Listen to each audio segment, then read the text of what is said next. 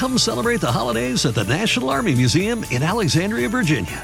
Jump in the VR simulators to ride Santa's jet powered sleigh or fly over frozen landscape in the Great Glacier Race. Enjoy special deals and discounts at the museum store and cafe every Saturday in December from 3 to 5. And bring your out of town friends and family too because admission and parking are free. Celebrate the holidays at the National Army Museum. A full list of holiday fun is at usarmymuseum.org. That's usarmymuseum.org. Este episodio llega a ustedes gracias a Huggies, Purex Baby. Bienvenidos a Baby Time Podcast para nuevos padres y padres de nuevo. Hola, soy Micaela Riaza, madre de dos hijas, dula posparto, educadora de lactancia, educadora de preparación al parto y creadora de Baby Time. Mi compromiso con ustedes es proveerle información de manera llana, fácil de entender. Antes era la falta de información, ahora es el bombardeo de información. Los voy a ayudar a entender qué necesitas y qué está de más. Bienvenidos. Hello, es Mika otra vez en Baby Time Podcast. Entonces, desde que una madre queda embarazada, su cuerpo se encarga. O sea, está en automático. La madre no está preocupada que, ay Dios mío, le habré hecho como las uñas, o le habré hecho las pestañas, o le habré hecho el, el, hígado, el estómago. O sea, tu, tu cuerpo sabe exactamente qué tiene que hacer, cuándo lo tiene que hacer, y tú ni te enteras. Pero en el instante que nace nuestro bebé, nos invade una un miedo y una falta de confianza en nuestra capacidad de alimentar a nuestro bebé. O sea, no nos preocupamos en ningún momento de que si el cordón umbilical estaba, estaba pasándole los nutrientes, no. Pero desde que se corta ese un cordón umbilical, nos morimos de miedo. Y es como una cosa tan primitivo, tan, tan primal de nosotros no poder darle comida a nuestros bebés, que de verdad nos, la presión que nosotras, nuevas madres, o sea, la presión que sentimos es mucho, especialmente cuando desde la, desde la clínica nos dicen, tu bebé se está muriendo del hambre. Tu bebé, si tú no le das comida, no nosotros, algo que he escuchado que las enfermeras incluso le han dicho a nuevas madres, si tu bebé se muere de una hipoglicemia, no nos hacemos responsables. O sea, amén, tu bebé acaba de nacer. Primero vamos a empezar por ahí. Tu bebé no nace muerto de hambre. Gracias. Tu bebé está recibiendo nutrientes a través del cordón umbilical hasta el momento en que se corta. O sea, que no es que se corte y tu bebé tiene hambre. No, tu bebé tiene incluso, estamos tan bien diseñados que tu bebé nace con una reserva energética. O sea que, señores, tu bebé puede esperar. Ahora, ¿es lo ideal tener tu bebé de una vez arriba de ti? Sí. Piel con piel, que tu bebé en esa primera hora, que se llama la hora dorada, que empiece a lactar? Sí. Que si tu bebé no lacta en esa primera hora se va a morir de hambre? No, no, no, o sea, no ocurre. Entonces, tienen que tener, igual que tenían la fe de que su cuerpo estaba haciendo un ser humano de cero, tengan fe de que tus tetas sirven para alimentarlo. O sea, es, no hay nada más básico que eso. Y, y con el perdón de todos los esposos, para eso son, después que nace un bebé. Después volverán a ser tuyos, pero ahora mismo son para eso. Entonces, ¿cómo funciona el seno? Y yo hablo de muchas cosas muy, yo lo, yo lo, llevo a términos muy llanos, muy mamá, o sea que si son senos, son tetas, es lo mismo. Entonces, ¿qué pasa? El bebé nace y la madre tiene calostro. La madre tiene calostro desde las 16 semanas de embarazo. No es que tú no tienes nada que darle a tu bebé, tú tienes calostro. Calostro es leche, lo único que no es blanco porque no es, o sea, esa leche blanca viene en par de días. Ahora mismo tú lo que tienes es calostro que se conoce también como oro líquido. Oro líquido porque es amarillo y quiero aterrizarlas o sea, son gotas lo que tú vas a producir, porque son gotas lo que, tu, lo que tu bebé puede consumir, porque el tamaño del estómago de tu bebé es de una canica.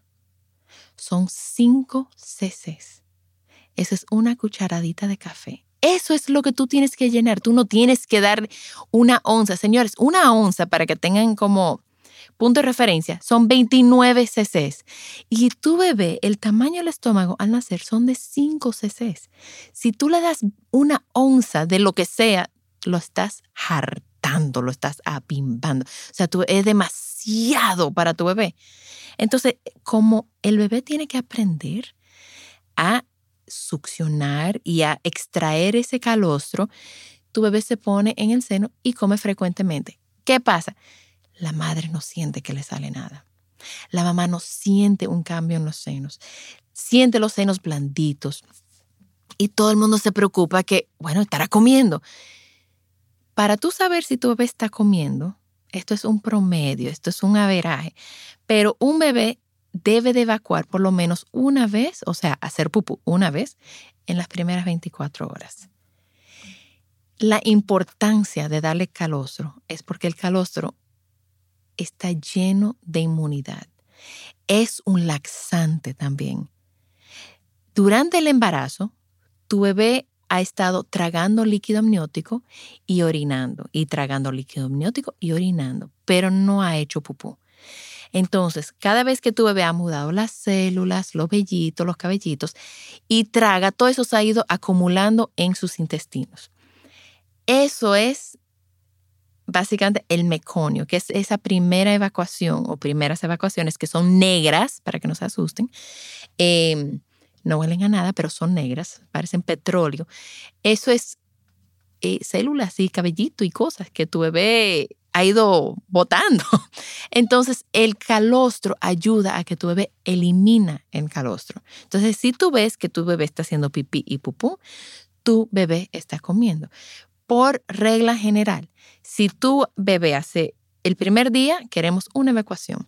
El segundo día, dos. Tercer día, tres. Ahora, al tercer día, y tienen que tener en cuenta, porque si el primer día hizo pupú como cinco veces, puede ser que se haya vaciado. ¿okay? Pero al tercer día ocurre algo impresionante. Bueno, entre el tercer y el quinto día, pero vamos a dar el tercer día la leche cambia. Ahí es donde la madre va a sentir un cambio en los senos, donde los senos se le van a poner duros, calientes, grandes, o sea, sí, grandes. Ahí se ponen chulo, chulo, cuando menos uno quiere estar chulo, chulo, pero, pero parece verdad, parecen como de cirugía. Eh, me acuerdo que cuando nació mi hija y yo me bajó la leche, yo fui a donde mi esposo le dije, así es que como los quiero después. Toma nota. Em, bueno, ¿qué pasa? Al tercer día, tu leche, el calostro, empieza a cambiar y se va volviendo más blanca. Y eso se llama leche transicional. Y ya el calostro se queda en el seno las primeras dos semanas y después se vuelve leche madura. Em, la madre en, esos primeras, en esas primeras dos semanas eh, tiene los senos sumamente calientes, pesados, y la madre cree que están llenos de leche. Pero el seno no está lleno de leche, el seno está inflamado, el seno produce leche, el seno no almacena leche. Y por ende, la leche no se acaba. O sea, cuando tú estás lactando y sientes el seno vacío, realmente el seno no está vacío, está desinflamado. Y ese es el estado normal del seno. Entonces voy a repetir. El seno duro y pesado no está lleno de leche, está inflamado. Em, hay un, retiene líquido, o sea, del suero, retiene líquido del mismo embarazo, eh, está todo inflamado. Entonces, al lactar, tu bebé va desinflamando el seno y a partir de las dos semanas ya el seno no debe de sentirse con esa llenura. Pero acuérdense, no está lleno nada, eso está inflamado. Entonces, de nuevo, ¿cómo tú sabes que el bebé está comiendo? Porque al tercer día, tu bebé debe estar haciendo tres evacuaciones y al cuarto día cuatro y al quinto día cinco. Y entre el tercer y el quinto día, esa pupú debe estar cambiando de color. Ya debe ser un color como verde, verde olivo. Y a partir del día 6 y 7, el bebé está como un pato, está comiendo y cagando, ese pa, pa, pa, pa, comiendo, y haciendo pupú 6, 7, 8 veces al día. Eso es bebé al seno y pa, bebé al seno y pa- es casi un reflejo. Y ya esas evacuaciones son amarillas. Eh, pueden tener grumitos, pero es, primero, pu- pupú es líquido, porque su dieta es líquida. No es diarrea. Esa es la pupú líquida. Segundo, para que cuente como una pupú, debe tener el tamaño de 25, si están en Estados Unidos, 25 centavos. Si están en República Dominicana, 25 pesos. O sea, tu bebé hizo una pupú del tamaño de 25 pesos y eso cuenta como una evacuación. No lo tiene que llenar el pañal, ni lo va a llenar. Eso viene más adelante. Entonces, durante las primeras seis semanas, un bebé por, o sea, promedio va a evacuar de 5 a 8 veces al día. Y yo saqué un cálculo que entre poniendo los pañales equivocados, al revés, desde que tú le pones el nuevo, hace otro, eh, ustedes van a gastar alrededor de 350 pañales, gracias Huggies, al, en esas seis semanas. Ahora, ¿y si son mellizos? Son 700 pañales. Señor, piden pañales de, de- para el baby shower, ¿ok? Los van a usar todos.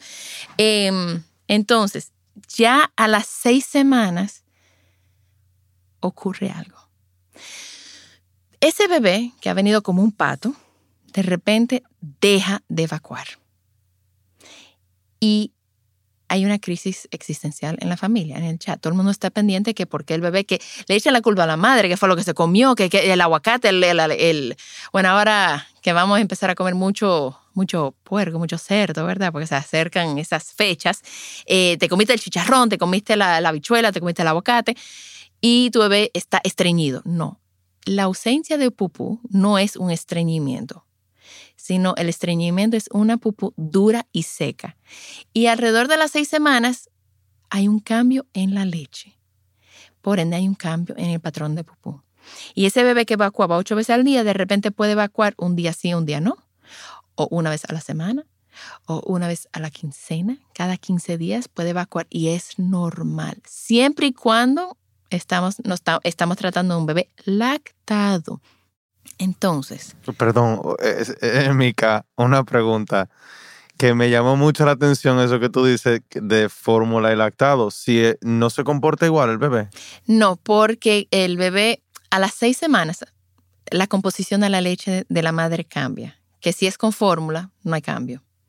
Entonces, esa, esa ausencia de, de pupú a partir de las seis semanas no ocurre con la, con la fórmula. Sigue normal. Sigue normal.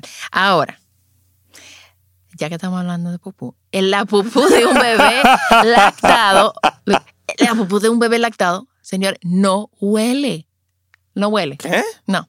Ahora, las evacuaciones de un bebé con fórmula, hay que prender una vela. Porque eso Yo que la gente compran como los genie, diaper genies, que no sé qué, que- eso aguanta 50 pañales. Y yo, el diablo, ¿y cómo la gente va a dejar que se acumulen 50 pañales ahí? O sea, no. Claro, claro. Eso hiede, eso huele a demonio. No, de verdad. Pero entonces el padre tiene que estar, así mismo como la madre está atenta a la pupú del bebé, tiene que estar atenta también a cómo está dando ella el seno, o sea, en qué momento ya está para saber el cambio que va a producir en su hijo, para que no vaya eh, ninguna mala información por ahí, ¿verdad? Mira, a, a las seis semanas ese bebé casi siempre va a tener un cambio en el patrón. Y cuando a mí me llaman las madres asustadas que mi bebé está estreñido, le digo, son seis semanas, sí, pero felicidad, tu leche cambió. Y ya ese bebé, hasta que tiene seis meses más o menos, va a llevar más o menos ese, ese patrón. Entonces, ¿cómo saber que tu bebé está comiendo?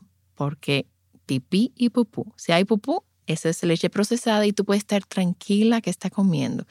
Acuérdense que las primeras seis semanas es, es con mucha frecuencia, de verdad, como un pato. A partir de las seis semanas, cambia. Y acuérdense también que el seno, a partir de las dos semanas, puede sentirse vacío, pero no lo está. Ese es el, eso es el estado normal del seno y el seno vacío es el que más produce leche, no el seno lleno. Wow, esa sí no me la sabía yo. Ah, bueno, pues aprende con Baby Time, Baby Time. Eh, bueno, pues hasta aquí con la información de cómo yo sé que mi bebé está comiendo y, y las primeras seis semanas. Así que nos vemos muy, nos escucharemos muy pronto. Gracias. Estamos en las redes como arroba babytimerd y babytimerd.com. Estoy muy honrada poder compartir mi información y la de los expertos, que yo voy a tener expertos acompañándome en diferentes temas. O sea que nada, señores, muchísimas gracias. Baby Time Podcast es grabado en Pinktree Studio.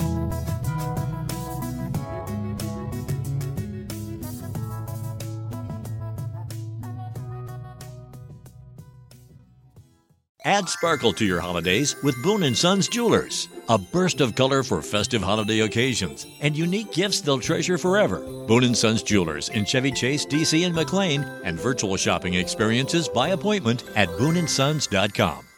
Add sparkle to your holidays with Boone & Sons Jewelers. A burst of color for festive holiday occasions and unique gifts they'll treasure forever. Boone & Sons Jewelers in Chevy Chase, DC and McLean and virtual shopping experiences by appointment at booneandsons.com.